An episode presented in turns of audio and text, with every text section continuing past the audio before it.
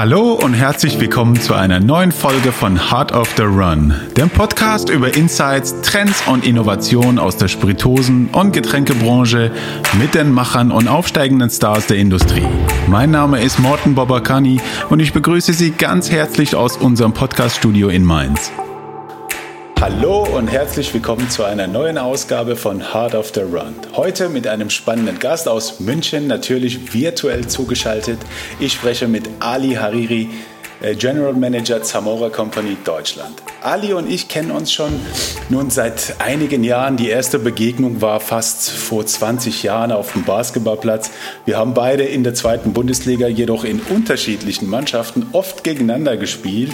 So wie ich ihn kennengelernt habe, ist Ali eine leidenschaftliche Führungspersönlichkeit. War er auch auf dem Platz ein Stratege, ein Visionär mit einer beeindruckenden Erfolgsbilanz beim Aufbau von Marken. Er hat internationale Teams aufgebaut und geleitet, sowohl im Startup-Umfeld als auch bei etablierten Konzernen. Nach seinem Studium fand er den Einstieg bei Jägermeister Deutschland und ist in den sieben Jahren dort vom Area Manager zum Regional Director Europa aufgestiegen. Er wechselte dann als Director Marketing und Mitglied der Geschäftsleitung in die Schweiz zu dem größten Schweizer Spiritosenhersteller Divisa und nahm schließlich das Angebot eines spanischen Spiritosenherstellers an, indem er zuerst als Area Director EMEA, dann Region Director, ich muss, muss mal genau aussprechen, CMEA, also für die halbe Welt und nun als General Manager das Deutschlandgeschäft leitet. Herzlich willkommen, Ali Hariri. Vielen Dank, Morten, für die Einladung. Schön, dass ich hier sein darf. Hallo. Hallo, lieber Ali. Vielen Dank, dass du hier bist, dass du dir die Zeit nimmst, bei Heart of the Run dabei zu sein. Bevor wir loslegen, möchte ich unseren Hörern erzählen, warum du so vielerlei interessant bist. Denn du bist tatsächlich nicht nur als Persönlichkeit so spannend, sondern auch dein Werdegang. Ähm, stell dich doch mal vor und erzähl uns, wer du bist, ähm, deine Wurzeln, deine Herkunft, deine Familie, wie du zu dem Menschen geworden bist, der du heute bist. Ja, das mache ich gerne. Vielen Dank, Morten. Also ich bin Ali Hariri, wie du schon gesagt hast. Ich bin äh, 77 in Teheran geboren und meine Eltern sind in 79 nach Deutschland ausgewandert. Bin dann in der in Norddeutschland aufgewachsen, in einer kleinen Stadt namens Wolfenbüttel. Mein Bruder, der sechs Jahre älter ist als ich, mit meinen Eltern. Und ja, eine gute, gute Kindheit da gehabt. Hab dann da Basketball gespielt, wie du schon erwähnt hast. Mhm. Hab ähm, dann Abitur gemacht und bin dann in die Rhein-Main-Region zum Studium und mhm. habe dann irgendwann meine berufliche Karriere äh, begonnen, die du dir jetzt ja ganz gut dargestellt hast. Mhm, mhm. Wie waren eigentlich die ersten Jahre für dich als, äh, als junger Mensch mit äh, Migrationshintergrund, die Eltern aus dem Iran äh, in Wolfenbüttel? Für diejenigen, die nicht wissen, wo das ist, das ist ein kleiner Ort in der Nähe von Braunschweig. Wie war das persönlich für dich? Ähm, war das eine Herausforderung oder wie hast du das damals empfunden? Ja, interpretieren macht man natürlich immer rückblickend ein bisschen anders. Äh, empfunden in dem Moment, äh, glaube ich, eigentlich relativ unkompliziert. Also ich hatte äh, sechs Jahre älteren Bruder, von daher war das eigentlich das Prägendste für mich. Ne? Er war in allem eigentlich besser als ich und mhm. da musste man immer, äh, war man immer ganz schön gefordert, wenn man mithalten wollte. Sprachlich hatte ich es halt viel einfacher als mein Bruder. Also mhm. der musste Deutsch erst richtig lernen. Bei mir war es ja noch vor dem Kindergarten. Also von daher bin ich eigentlich ohne besondere, ich sag mal, Schwierigkeiten in der Integration aufgewachsen. Mhm. Also da hatte ich es eigentlich nicht so schwer. Mhm. Hat er, hat er dich besonders beeinflusst, kann man so sagen? War er ein, ein Vorbild für dich oder dein Role Model? Ja, ganz bestimmt. Also sportlich auf jeden Fall. Und äh, ich hatte das Glück, dass er mich halt überall mit, mit hingenommen hat. Ja, also mhm. es gibt, äh, wenn ich manchmal Geschwister sehe, dann äh, findet der Ältere ja meistens oder oft den, den Kleineren ein bisschen blöd, dass der dann immer dabei sein muss. Ältere wollen ein bisschen was anderes machen. Ich hatte das Glück, der hat mich immer gern mitgenommen, ob zum Fußball, zum, zum Basketball oder einfach so zum und durch die, durch die Straßen laufen oder durch die Wälder da bei uns in, in Wolfenbüttel. Und äh, ja, da hat man natürlich immer einen ein bisschen anderen äh, Anspruch als mit Gleichaltrigen, muss man sich vielleicht noch ein bisschen mehr strecken. Mhm, mh. Wir wissen ja, du hast Wirtschaftsingenieurwesen studiert. wie kommt man äh, vom Wirtschaftsingenieurwesen, äh, was ja ein recht technisch wirtschaftlich geprägter Studiengang ist, ins Marketing?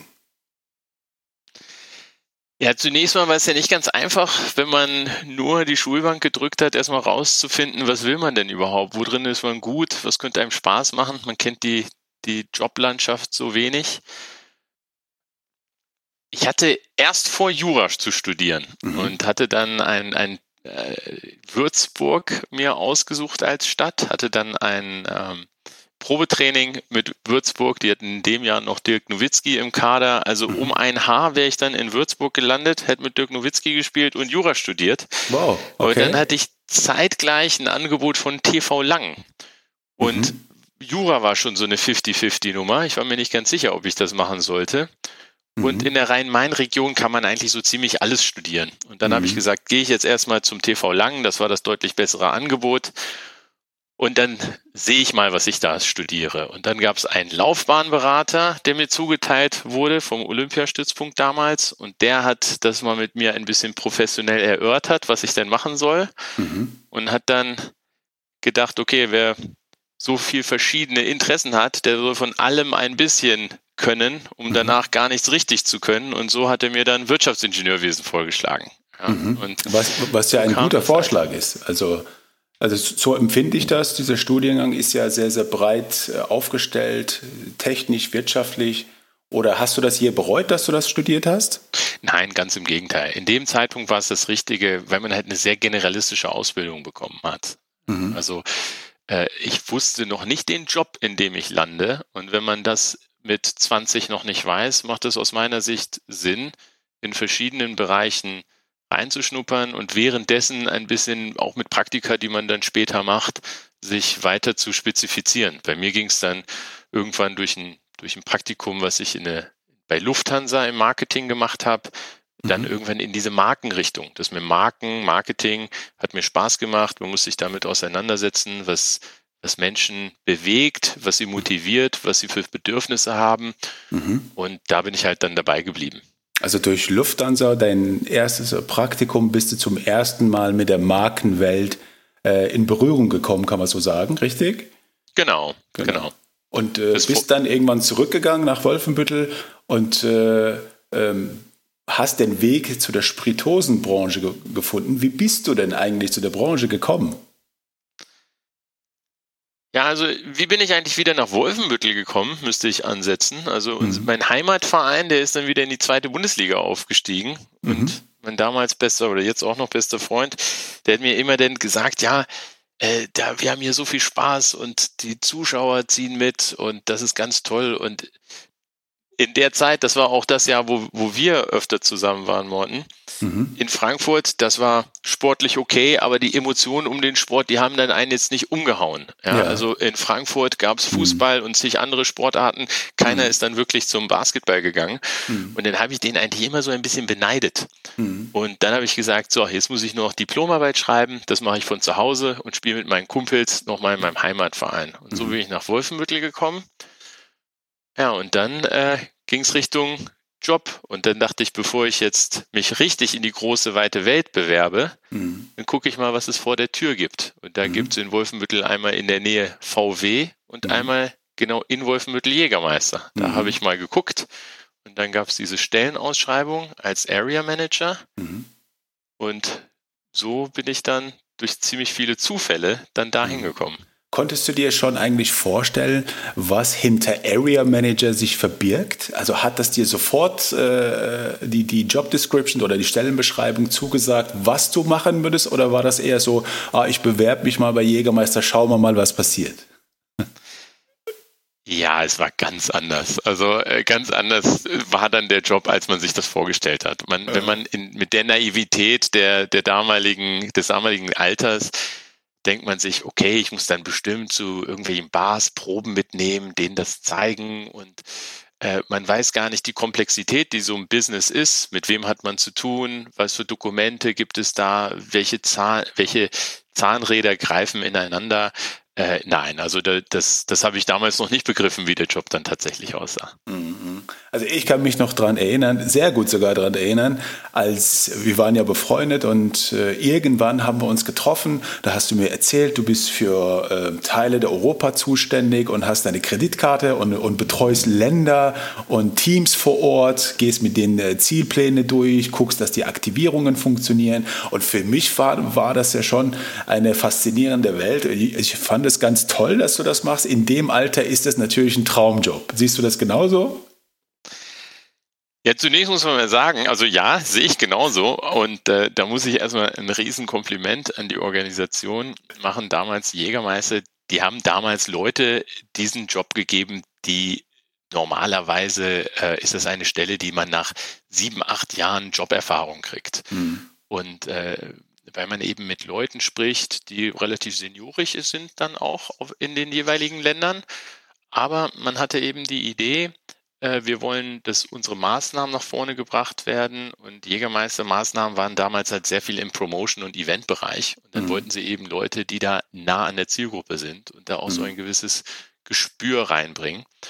Und das war für uns natürlich grandios. Also wir mhm. hatten die Möglichkeit, ähm, äh, Sachen zu, ähm, zu beeinflussen, die ganz nah an, an unserem Herzen waren. Ich sag mal, wenn, wenn man beeinflussen kann, wie so eine ähm, wie ein Event ist, was für ähnliche Altersgruppen wie man selbst ist und das in verschiedenen ähm, Ländern, da hat man einen wirklich echten Zugang und dann entwickelt man auch eine ganz andere Leidenschaft. Also mhm. das war ein sehr guter ja. Job für uns damals. Also du hast ja ein spannendes Thema jetzt gerade angesprochen, dass Jägermeister damals schon auf Menschen oder Kandidaten gesetzt hat, die jetzt nicht unbedingt jahrelang Berufserfahrung in dem Umfeld mitgebracht haben, sondern sie haben an, an das Potenzial desjenigen geglaubt, an die Soft Skills, an, an, an dem Charakter, an dem Menschen, an den Stärken und die technischen Skills, das Know-how dann entsprechend in den ersten Jahren oder in den ersten Monaten beigebracht.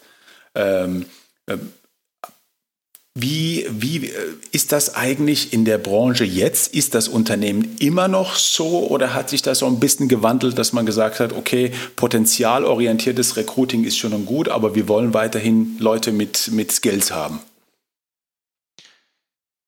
Ja, also ich glaube, es ist auch ein bisschen die, die Größe und die heraus der Herausforderung geschuldet. Also in der Zeit, wo ich zu Jägermeister kam, da hatte Jägermeister einen sehr starken Rückenwind, weil USA lief sehr gut und die anderen Länder, die konnte man in Ruhe aufbauen.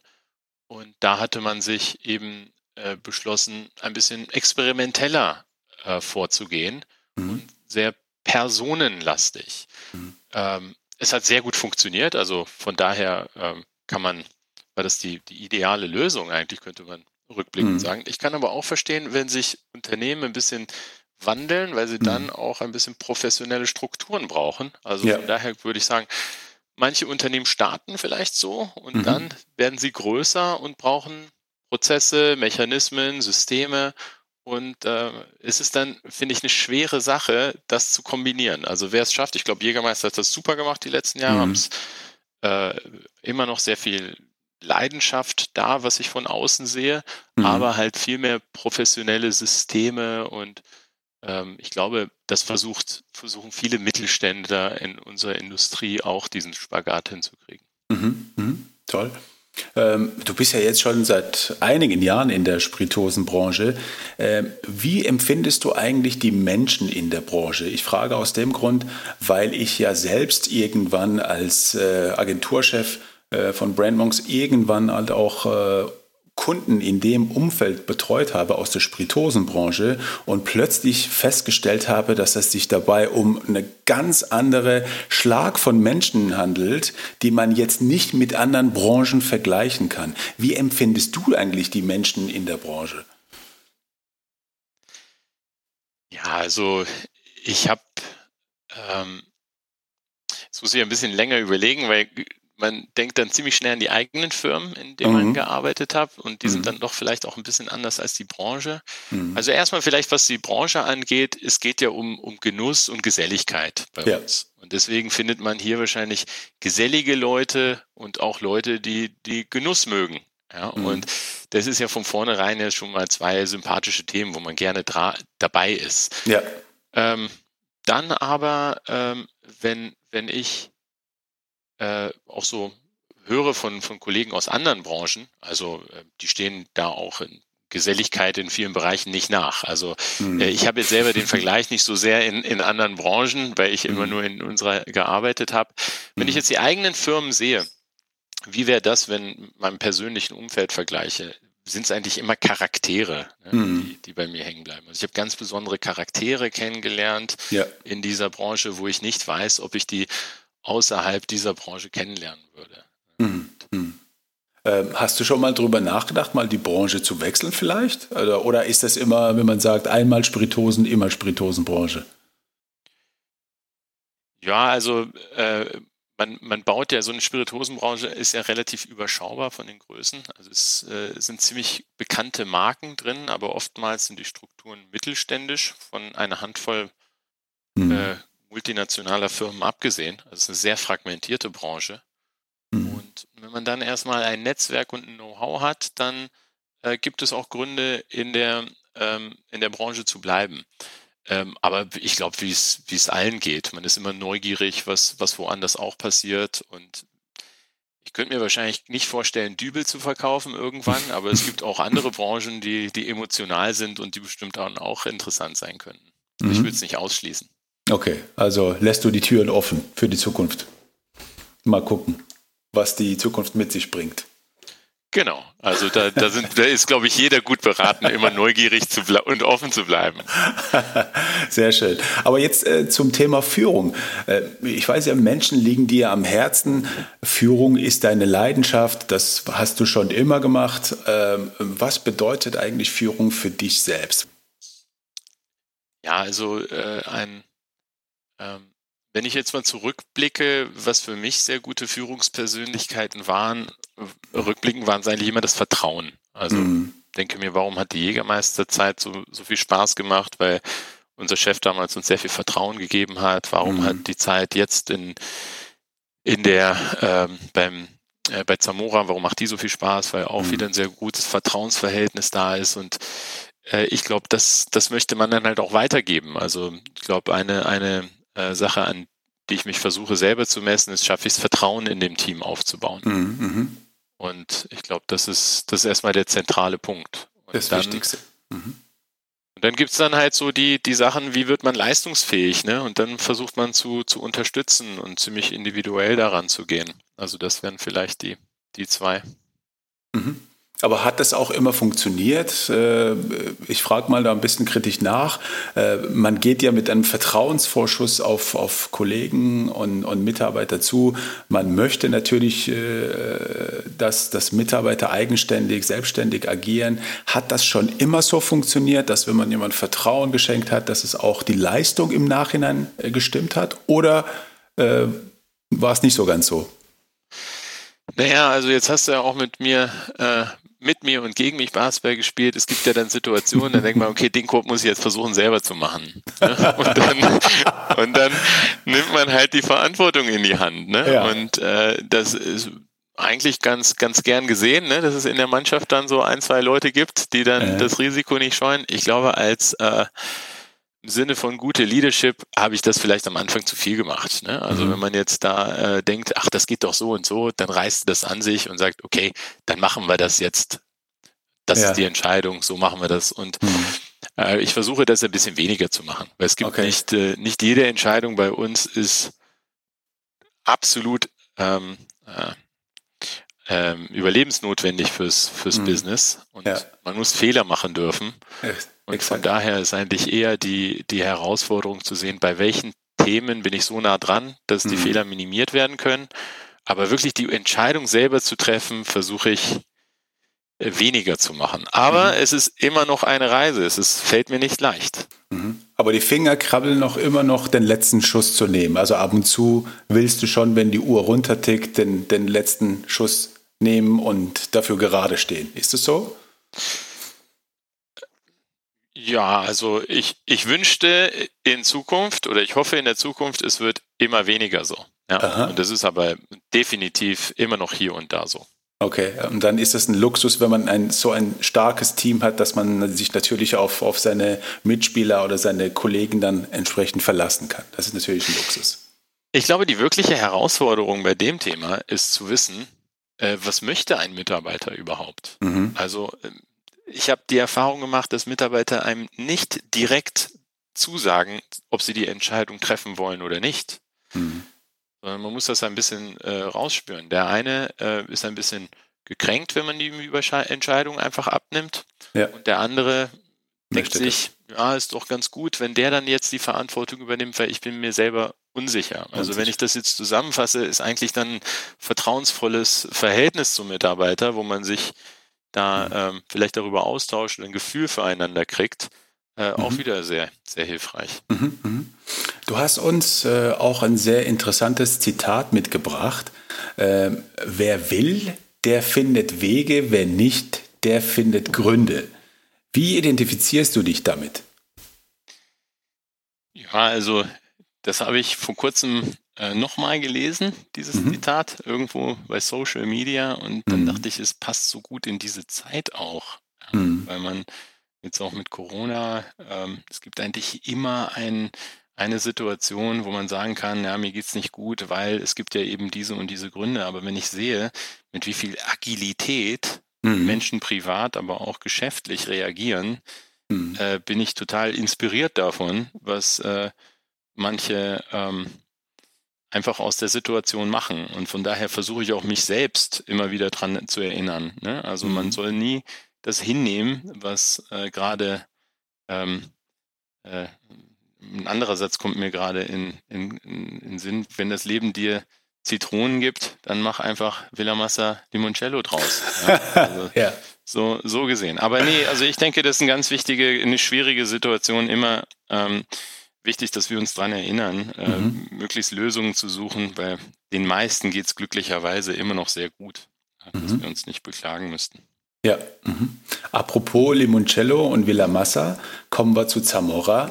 Äh, Diego Zamora ist ja ein, ein, ganz tolles Familienunternehmen mit Sitz in äh, Cartagena in Spanien. 1946 äh, gegründet. Ihr seid äh, ein Hersteller und Vermarkter von Premium-Weinen und Spiritosen und besitzt auch ein globales Portfolio, kann man so sagen. Und im Weinbereich mit äh, Ramon Bilbao ähm, und das Herzstück des Unternehmens ist ja Likör 43. Und aktuell seid ihr ja in über, soweit ich informiert bin, über 100 Länder aktiv und auch in Deutschland mit einer eigenen Organisation. Erzähl uns doch mal äh, genau bitte, wer ihr seid und was euch so besonders macht. Ja, also ein paar Sachen hast du ja schon gesagt. Wichtig ist ähm, Familienunternehmen. Mhm. Äh, das ist auch tatsächlich so. Also die Familie ist involviert. Mhm. Der CEO ist noch ein Familienmitglied. Und ähm, die Kombination Weine und Spirituosen zusammen äh, zu herzustellen und zu vermarkten, ist auch nicht so ähm, äh, überall gängig. Mhm, so üblich. Äh, das sind, das sind vielleicht so die zwei äh, grundlegenden Sachen. Und bei uns ist, glaube ich, eine ganz gute Kombination der, der gelebten Familienwerte. Mhm. Also das ist bei uns omnipräsent. Und das andere ist aber, viele unserer Direktoren und Leader kommen aus internationalen Konzernen und jeder bringt da seine etablierten Methoden und sein Know-how rein. Also von daher würde ich jetzt uns jetzt nicht hinten dran sehen ähm, im, im Sinne von den, den Tools, Mechanismen und äh, Professionalität, die wir an den Tag legen. Also da sind wir, glaube ich, auf, auf einem ganz guten Level, stehen da den größeren nicht, nicht so viel nach mhm. und haben aber auch die, die Vorteile eines agilen und herzlichen Familienunternehmens. Ne? Mhm. Das war mir auch sehr, sehr wichtig bei der, bei der Wahl damals. Mhm. Also äh, klar, Familienunternehmen gibt es ja auch ein paar Zahlen in Richtung von Mitarbeiter. Wie viele Mitarbeiter sind zum Beispiel in, in, in Spanien beschäftigt oder weltweit bei Zamora beschäftigt? Ja, wir haben global 450 Mitarbeiter. Mhm. Das ist eine relativ hohe Zahl, aber das hat auch damit zu tun, dass wir ähm, Weinregionen oder unsere ähm, Vineyards, unsere eigenen äh, Weingüter haben. Mhm. Und äh, 100, 100 Länder hast du ja gesagt, da arbeiten wir äh, aber mit Vertriebsorganisationen. Mhm. Vier eigene Vertriebsorganisationen in den Ländern. und äh, eine Umsatzgröße ist so um die 200 Millionen. Das sind so unsere, unsere, Kennzahlen. Ja. Mhm. Mhm. Und es gibt ja jetzt auch äh, seit äh, eineinhalb Jahren circa oder zwei Jahren Zamora Deutschland. Ähm, ähm, war das ein bisschen blauäugig, eine deutsche Niederlassung in der Form zu gründen mit den, diesen Herausforderungen, die, ja nicht wirklich klein sind? Oder gab es wirklich einen Plan dahinter, dass ihr gesagt habt, wir wollen unsere eigene Organisation, wir wollen selbst hier präsent sein vor Ort und wir wollen hier äh, alle Strippe in der Hand haben? Wie, wie war das in der Planung und, und äh, was, wie hat sich jetzt seitdem das Ganze entwickelt? Ja, ich glaube, da muss man am besten ausholen zu sagen, wie arbeitet man denn überhaupt als Familienunternehmen in so einer Größe äh, international? Und was mhm. gibt es dann so für, für Chancen und Risiken in dieser Arbeit? Also äh, bei Jägermeister war das nicht anders. Wir haben ein ähnliches Konstrukt auch hier. Äh, mittelständische Unternehmen, äh, wo jetzt der Jägermeister ein sehr großes mittelständisches Unternehmen in unserer Branche ist, die haben in den Ländern Vertriebsorganisationen also Partnervertriebsorganisationen. Das heißt, ein mhm. Partner importiert.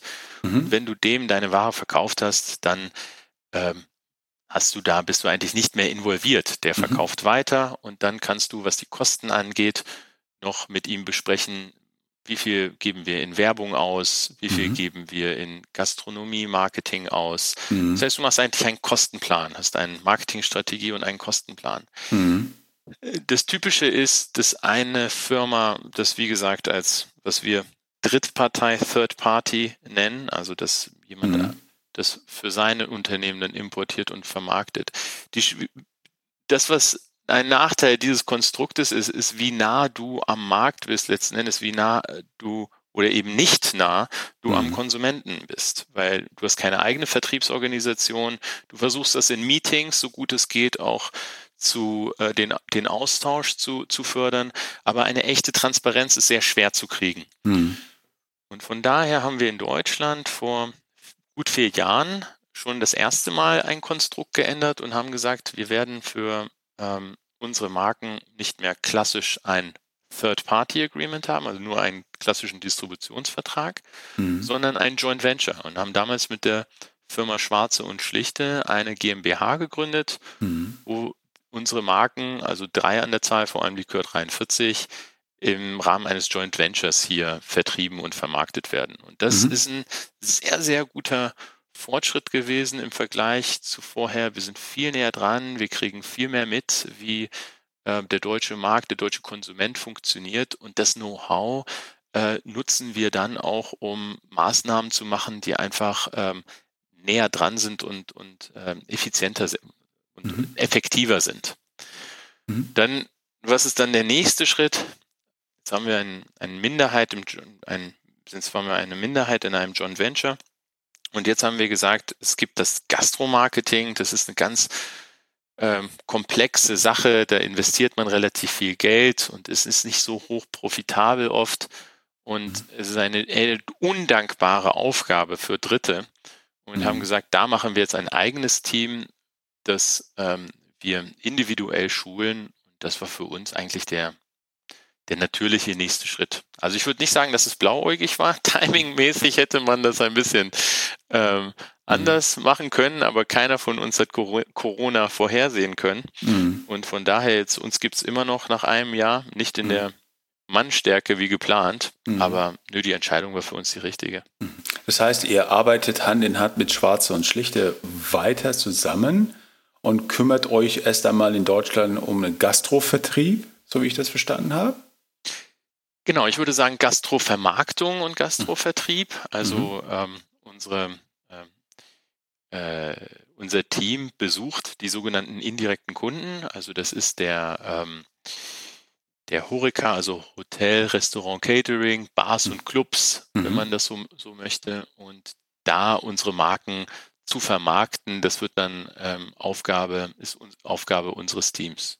Mhm. Was sind eigentlich äh, für so ein junges Unternehmen wie Zamora Deutschland jetzt ja die größten Herausforderungen im täglichen Ablauf in deinem Unternehmen? Es ist ja, man muss ja, ich stelle mir das mal vor, man muss ja von Pika auf, von Grund auf alles neu erschaffen, wenn es äh, um Büros gibt, Schüler, Ausstattung, Versicherungen, Infrastruktur, Internet, Partner, Lager, Logistik, das, ist, das sind ja alles Themen, die auf einem jetzt plötzlich äh, ähm, äh, auf, dem, auf dem Tisch legen.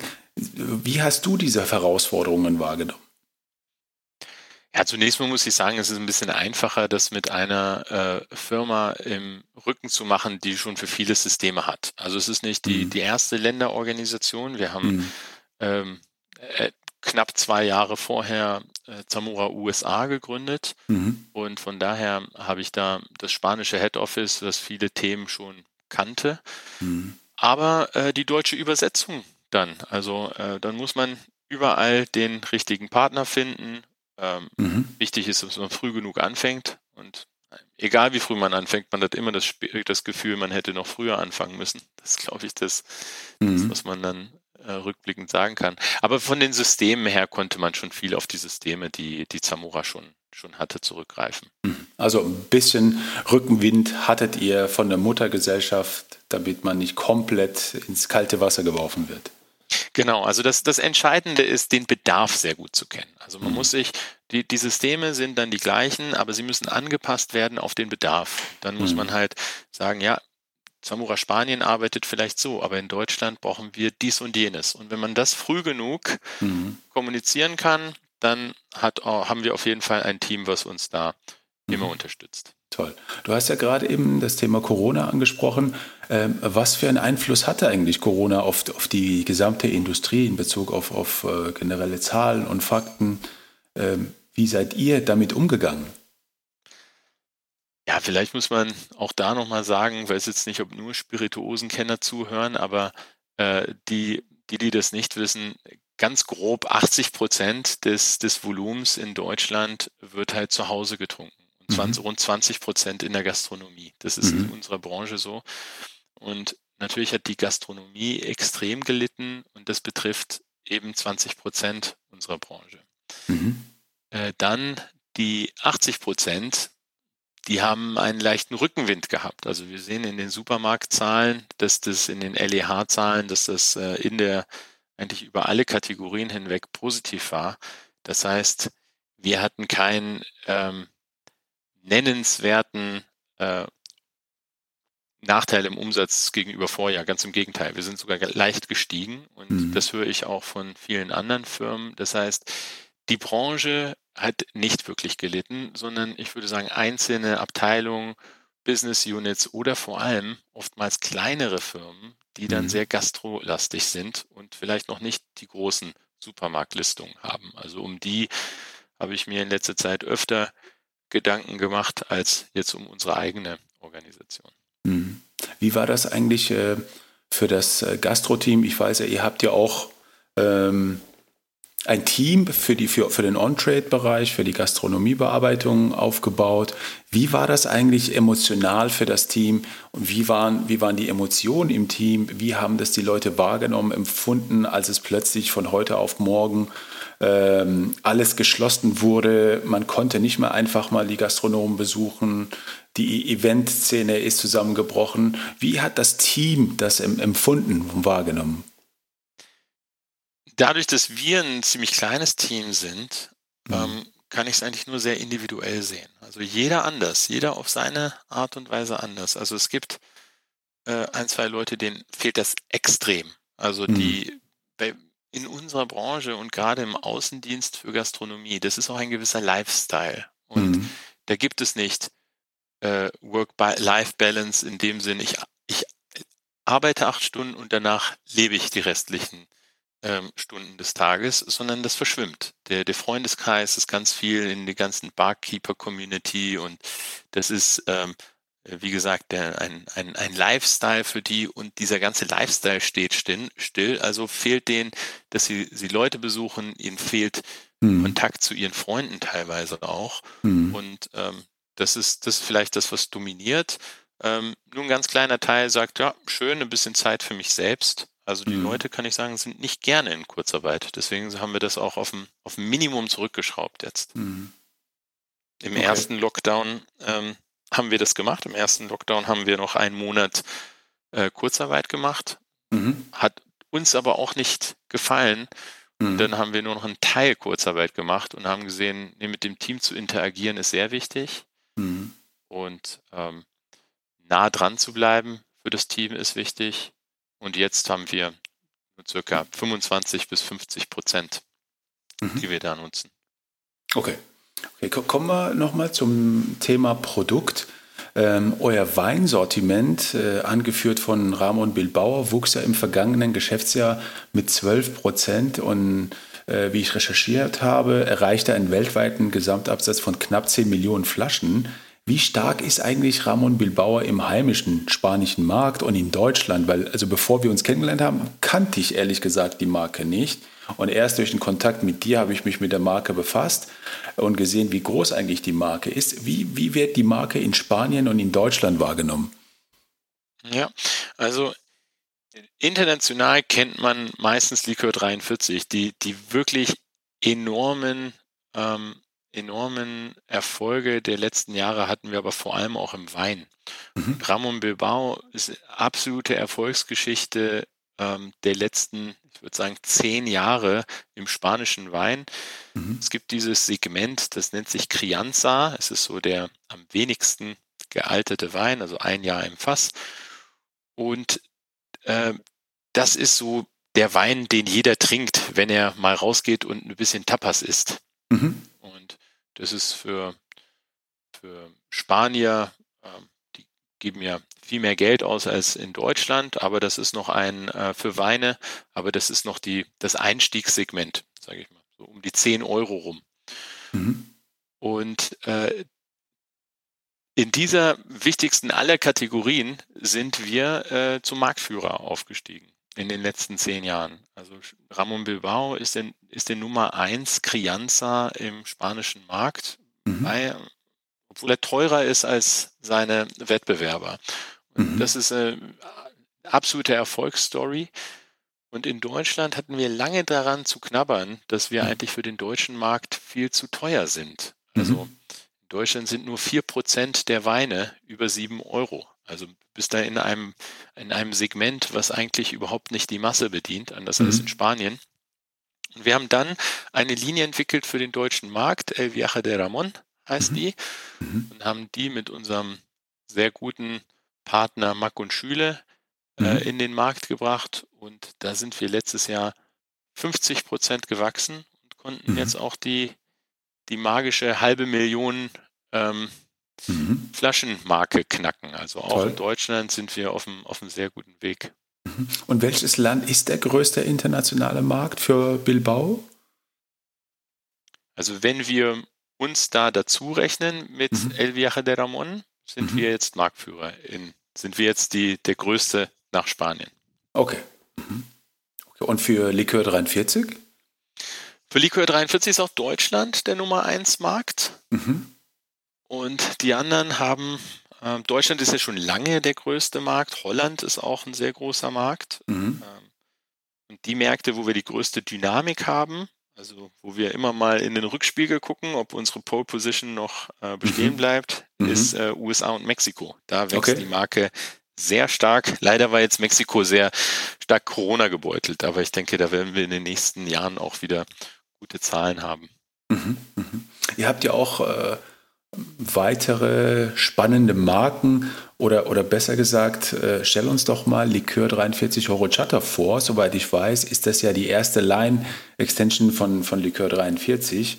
Und äh, wie, wie, wie hat sich dieses Baby, das neue Baby entwickelt die letzten ein, zwei Jahre?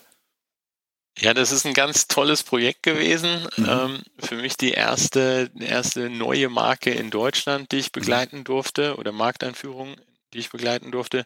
Mhm. Ähm, es ist auf Basis von Erdmandel, also die Erdmandel es ist so ein, ein Gras, mhm. äh, das eigentlich keine Nuss ist und äh, aber wichtig ist, ist, dass äh, es ein veganes Produkt ist mhm.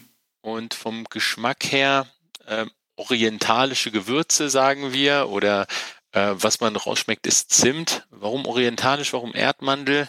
Damals äh, in Südspanien oder beziehungsweise Valencia ähm, gab es diese, diesen Drink der, des, ähm, des Horchatas.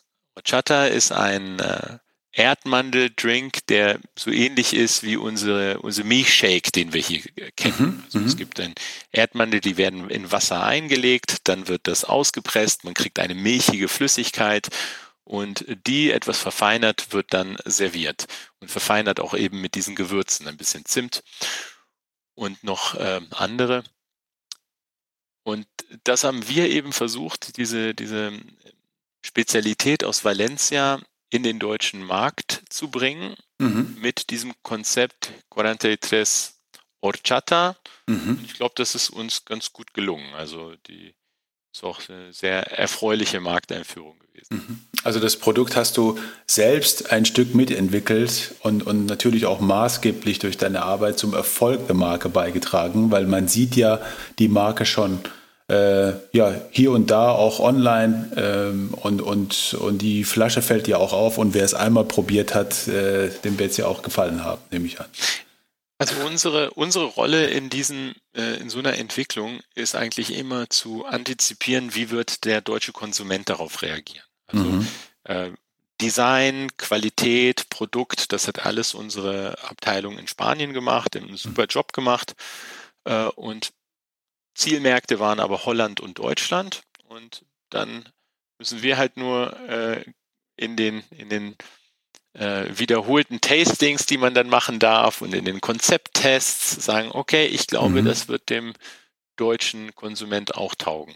Mhm. Und mhm. ja, es, okay. ist, äh, es ist ein bisschen besonderes Produkt. Also äh, es gibt auch ein paar Leute, die sind ein bisschen überrascht von dem, von dem Geschmack, mhm. äh, weil es auch ein bisschen speziell ist. Mhm. Aber äh, wir haben sehr, sehr loyale Fans. Und das mhm. ist, glaube ich, in, in dem Moment das Wichtigste. Wie, wie genießen denn die Deutschen im Vergleich zu anderen Ländern? Hast du da vielleicht mal äh, Vergleiche, weil du ja äh, schon seit so vielen Jahren äh, international aktiv bist und unterschiedliche Marken kennst? Gibt es was äh, Prägendes, wo man sagt, okay, die Deutschen trinken so und die anderen Länder anders? Ja, vielleicht kann man sagen Nord- und, und Südeuropa. Also Südeuropa ist natürlich sehr viel ums Essen, viel Aperitif oder mhm. Digestivkultur. Die Spanier haben Tapas oder Sobremesa, wo sie noch äh, am Tisch bleiben. Also das Essen hat eine ganz zentrale Rolle. Mhm. Und in Deutschland ähm, wird ja auch, ist, ist das Trinken an sich ja oft schon ein Anlass. Ja? Mhm. Und ähm, das ist die letzten Jahre ein bisschen äh, zurückgegangen. Ähm, unsere Industrie oder auch die Genusskultur hat sich premiumisiert. Wenn man mhm. sieht, wie viele Kochsendungen es gibt, ist auch das Essen ähm, und Lebensmittel bekommt einen immer wichtigeren Stellenwert. Und das ist etwas, was äh, wir natürlich sehr, sehr gern sehen. Ja? Unsere Portfolio ist relativ hochpreisig und wenn Leute dem Genuss einen, einen größeren und wichtigeren Stellenwert geben, dann mhm. äh, passen unsere Konzepte halt viel besser äh, auf, das, auf das Land. Mhm. Hatte eigentlich Corona einen Einfluss äh, auf, auf, auf das Thema Genuss? Oder wie, wie waren die Entwicklungen? Wie war es vor Corona und, und was hat Corona bewirkt eigentlich? Also ich selbst sehe Corona ein bisschen wie ein Katalysator von Trends, die schon da waren. Also mhm. ähm, es gibt in Deutschland schon einen sehr starken Aperitivtrend die letzten Jahre. Mhm. Ähm, das wurde nochmal verstärkt. Also die Leute hatten mehr Gelegenheit zu trinken, aber dann trinkt man gerne leicht. Man trinkt vielleicht ein bisschen früher, nicht nur nachts um 22 Uhr, sondern hat den Aperitif vor dem Essen. Also Aperitif mhm. ist sehr stark gewachsen. Mhm. Wein ist gewachsen. Mhm. Dann ähm, haben wir Premiumisierung war schon ein Trend, mehr mhm. Geld auszugeben. Auch in Corona war das noch mal stärker. Die Leute mhm. hatten nicht die Möglichkeit, sich etwas Gutes zu tun in Restaurants, haben es dann zu Hause ähm, äh, schöner, sich schöner gemacht. Also es bleibt abzuwarten, ob, ob diese Trends halt dann ähm, äh, jetzt nur eine eine Corona-phasenweise Erscheinung, Erscheinung sind oder ähm, ob sich das auch etabliert, sich mhm. zu Hause ein bisschen qualitativ Besseres zu gönnen. Ja, da sind wir natürlich gespannt, wie sich das, wie das Ganze in Zukunft sich weiterentwickelt. Ähm, was sind eigentlich aus, aus, aus, deiner Erfahrung die größten Trends aktuell in der Szene im Bereich, äh, im Bereich Genuss in Deutschland? Äh, man hört ja gerade viel über alkoholfreie Produkte, Chancen und Risiken. Ähm, wie, äh, was denkst du darüber persönlich? Ja, ich muss leider sagen, ich weiß gar nicht, ob ich der, der ideale äh, die, ideale Person bin, um das zu beantworten, weil ganz viele Trends habe ich auch ein bisschen anders eingeschätzt in den letzten Jahren. Manchmal lag ich richtig, aber ich muss auch sehen, ich lag manchmal falsch. Also ich hätte äh, nicht gedacht, dass Mixology so ein großer Trend wird bei uns. Mhm. Ähm, ich hätte nicht gedacht, dass alkoholfreie Spirituosen mhm. ähm, relevant sein würden. Also mhm. äh, vor 15 Jahren hätte man wahrscheinlich auch nicht gedacht, dass jemand von einer Kategorie, wie zum Beispiel Gin, vier, fünf verschiedene ähm, Flaschen in seiner Hausbar hat und mhm. das zusammen dann einen Wert von 150 bis 200 Euro hat. Das ist also, das sind manche Sachen, die, die wirklich ganz besonders waren in unserer Industrie. Ja. Und wenn man jetzt nach vorne schaut, ähm, ja, also Aperitif wird, denke ich, sicher noch wachsen. Also Aperitif. Mhm.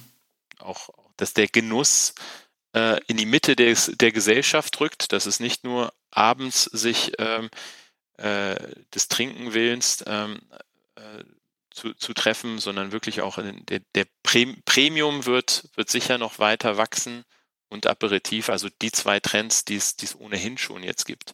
Was mhm. neue Trends gibt, wie gesagt, da bin ich lieber ein bisschen vorsichtig.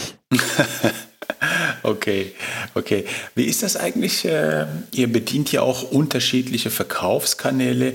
Ähm, was bedeuten die eigentlich für euch als Unternehmen, wie zum Beispiel der Verkaufskanal FGH, OnTrade, Handel, E-Commerce? Äh, setzt die jetzt vermehrt auf das Thema E-Commerce?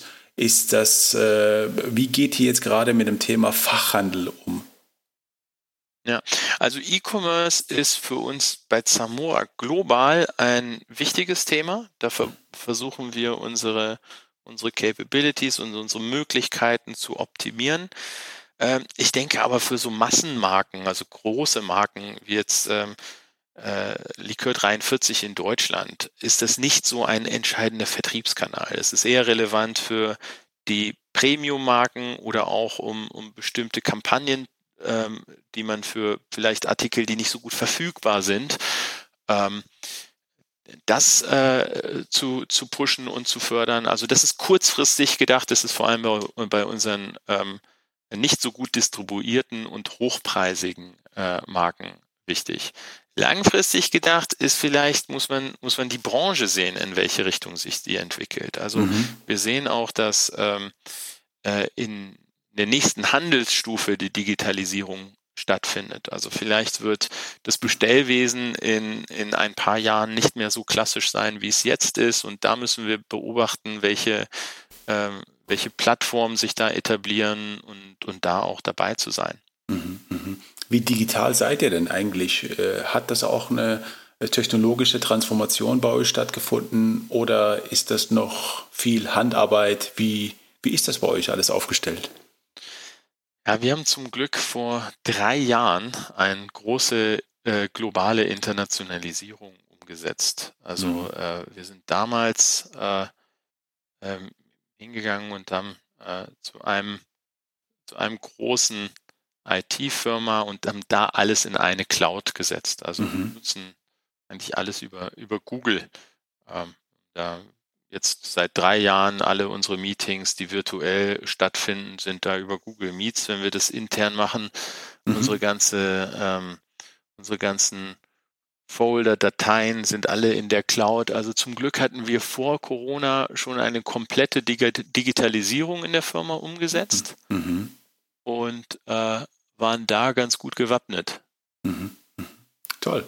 Das ist ja nicht üblich überall, also auch heute in der heutigen Zeit, wenn ich mich viele Entscheider oder, oder Unternehmensverantwortliche spreche, dann merkt man natürlich noch im Mittelstand, dass das Thema Digitalisierung und technologische Veränderung noch nicht ganz angekommen. Umso besser, äh, wenn es schon bei euch vor Corona schon der Fall war.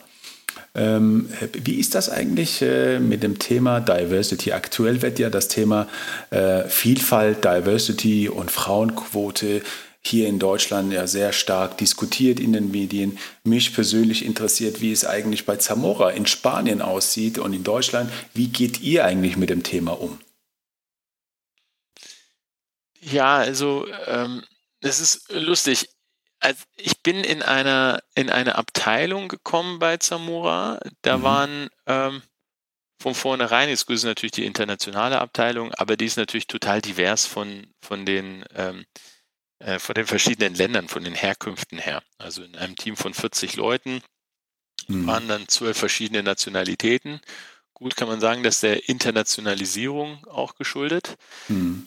Ähm, das andere ist äh, in, bei Zamora, ähm, vielleicht ist so das, der Bereich Weine und auch das, das Management der, der Vineyards und also der, der, die Winemaker selbst ist ja eigentlich eine sehr männliche Domäne und da ist ganz interessant, bis auf einen, den, den Rodolfo Bastida, mhm. sind eigentlich alle unsere Winemaker bei, ähm, bei Zamora äh, weiblich.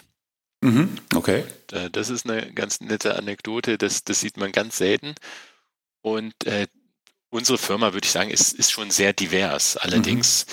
gar nicht mal so, weil es jetzt so äh, feste Größen etabliert wurden und Richtlinien, sondern weil die Leute, glaube ich, einfach sehr offene Kultur einfach leben. Mhm. Toll. Mhm. Ähm, das ist natürlich ähm, ganz toll, wenn ich so etwas höre. Das Thema wird ja gerade sehr heiß diskutiert. Und wenn man solche moderne Unternehmen jetzt äh, sieht, die jetzt auch in Deutschland gegründet werden, die so vielfältig sind, die so offen sind in Bezug auf das Thema Vielfalt äh, ähm, und äh, Religionsfreiheit, äh, verschiedene Menschen, Kulturen etc., das ist natürlich die, das sind die richtigen Weichen für die Zukunft. Ähm, wenn wir schon beim Thema Zukunft sind, wie geht ihr eigentlich äh, mit den Herausforderungen eines äh, solchen jungen Unternehmens wie Zamora in Deutschland äh, in Bezug auf die Zukunft um? Was erwartet uns oder euch in den nächsten Jahren?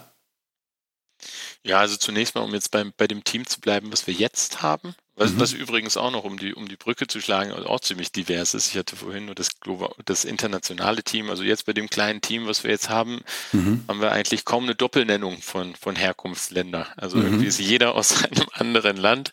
Mhm. Auch haben wir mehr, äh, sogar glaube ich eine ähm, eine Dame mehr als ein Herren. Also von daher ist unser Team auch sehr divers. Aber Toll. wir sind nie damit angetreten, divers sein zu wollen. Das ist das mhm. Lustige. Also ich habe mir das nie, aber jetzt habe ich mit dem Team gesprochen und habe gesagt, also was, was zeichnet uns eigentlich aus? Wir sind mhm. divers und wir wollen es auch nutzen. Ich glaube, die Diversität, die, diese, diese Diversität, mhm. die gibt einem Chancen, wenn man die dann Exakt. hat. Also wir haben sie jetzt vielleicht äh, wir haben sie jetzt einfach. Also mhm. egal jetzt, wo sie kommen. Also wir hatten keine, kein, keine Absicht, das jetzt zu haben, kein Mantra, dass das da hingehen muss. Aber es ist da. Und ich glaube, es gibt uns eine Möglichkeit und wahrscheinlich sogar einen Vorteil. Und mhm. das besprechen wir jetzt auch gerade. Also mhm. äh, wo soll das hin? Äh, was haben wir da für, für Möglichkeiten? Und das ist eigentlich das Wichtigste, auch jetzt um die Brücke zu schlagen zu den nächsten zwei Jahren. Also wir müssen einfach zusehen, dass wir in bestimmten Bereichen gut werden. Äh, wir haben Leute dabei, die sehr stark aus der Gastronomiebranche kommen, sehr stark aus der kreativen, ähm, sehr, sehr stark kreativ sind. Und diese Stärken wollen wir jetzt nutzen, damit wir die für Zamora einfach manifestieren. Ja, also wir wollen ein, ein kreatives Team sein, was äh, den Genuss in Deutschland bereichert bei Event und in Gastronomie, wenn es dann wieder geöffnet wird und da halt den, mit den Marken einen richtigen Mehrwert äh, geben. Zum mhm. Glück sind es dann nicht nur so pauschale Slogans, sondern wir haben jetzt die Rückendeckung auch die nächsten Jahre das Team ausbauen zu können, mhm. damit wir da in, in, Gastro und Event und die ganze Kulinarik, den Genuss äh, mit unseren Marken da äh, voranbringen können. Etwas, mhm. was in den letzten Jahren ein bisschen kurz gekommen ist, vielleicht. Ja. Toll, spannende Aktivitäten, die geplant sind. Wenn wir jetzt schon beim Thema Etappenziele sind, Ähm, wen sucht ihr denn eigentlich als Unternehmen, wenn jetzt unsere Hörer draußen diesen Podcast hören? Sucht ihr äh, potenzielle Kunden? Sind das Fachhändler, Gastronomen, Händler? Sind das Industriepartner, die gerne mit euch kooperieren möchten oder weitere Marken? Wen sprecht ihr jetzt draußen an? Ja, also wir haben das ja so aufgeteilt, dass die ähm, der Handel weiter über unsere Partner äh, betreut wird. Mhm. Der Handel wird von Schwarze und Schlichte betreut und von Mack und Schüle. Die sind äh, eng in Kontakt und äh, sehr breit in Kontakt mit ihren Kunden und Partnern. Und was für Zamora Deutschland relevant ist, ist alle Kunden und Partner, die das Thema Kulinarik erlebbar machen wollen. Das kann Feinkosthändler sein, das kann ein Restaurant sein, das kann ein Eventveranstalter sein. Wir haben Konzepte auf den verschiedenen Marken, die mhm. sehr interessant sind, haben aber auch die Möglichkeit, ähm, ein Konzept zu individualisieren. Also ob jetzt ein großes Coworking Space, ein Tapasabend mhm. äh, veranstalten möchte und einen Partner haben möchte, um wirklich schönes Event auf die Beine zu stellen oder ein Restaurant sein Getränkeangebot optimieren möchte ähm, oder ein, ein Fachhändler äh, eher auf ähm, dem Business-to-Business-Bereich äh, neue Wege gehen möchte. Da sind wir sehr offen und mhm. zur Stelle. Mhm. Toll.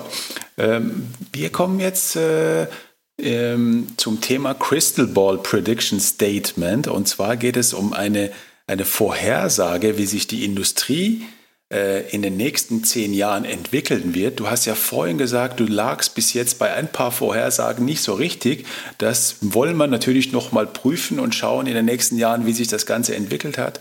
Kannst du eine ungefähre Vorhersage treffen, wie sich aus deiner Sicht die gesamte Industrie jetzt auch nach Corona äh, ähm, entwickeln wird? Ja, ich glaube, eine, eine Sache, die ich international sehe, wo ich denke, dass in Deutschland das einfach äh, schöner werden kann oder mehr werden kann, mhm. ist ähm, Gastronomiebetriebe, wo man mehr hat als nur ein Erlebnis. Also man geht gerne in ein Restaurant, aber wenn ich in dem Restaurant schon mich eine Stunde vorher treffen kann für einen guten Aperitif mhm. und dann auch bleiben kann, Mhm. Ähm, in in äh, Italien nennt man das den Digestivmoment, in Spanien das Sobremesa-Moment. Ähm, das ist, glaube ich, ein Konzept, das sich noch weiter etablieren wird. Und wenn, wenn dieser Genuss sich in dieser Art und Weise wandelt oder das ein Bereich ist, wo es, wo es stärker wird, denke ich auch, haben Marken Chancen, die in dem Bereich äh, auch gut verankert sind. Eben wie mhm. gesagt, hochwertige Aperitive oder auch nach dem Essen ein guter Drink nach dem Essen. Ich glaube, das wird der, der Bereich Food und Drinks besser, hochwertiger zu, zu kombinieren und da auch in, in einer Location ähm, so, eine, so eine kulinarische Reise zu machen oder auch von den Momenten, mhm. verschiedene Momente zu erleben. Mhm. Das ist das, wo ich denke, das ist ein, das ist ein absehbarer, also für mich etwas, was ich, was ich denke, was noch, noch stärker werden wird. Da sind wir natürlich sehr, sehr gespannt, wie sich das Ganze entwickeln wird. Äh, lieber Ali, vielen Dank, dass du so offen mit mir gesprochen hast. Äh, ich bin mir sicher, dass nach diesem Podcast viele Menschen draußen jetzt äh, ein Stück mehr über Zamora Deutschland Bescheid wissen und über das tolle Unternehmen, euer Portfolio, über, über deine Person. Ähm, vielen Dank nochmals für deine Zeit und alles Gute für die Zukunft und bis hoffentlich bald und vielleicht äh, auch in Spanien. Ganz lieben Dank, Morten. Ich hoffe, du bist irgendwann mein, mein Gast. Dann zeige ich euch gerne Ramon Bilbao oder viele andere schöne Städte in Das wäre schön. Dankeschön. Danke für deine Zeit, Ali. Sehr gerne. Tschüss. Tschüss.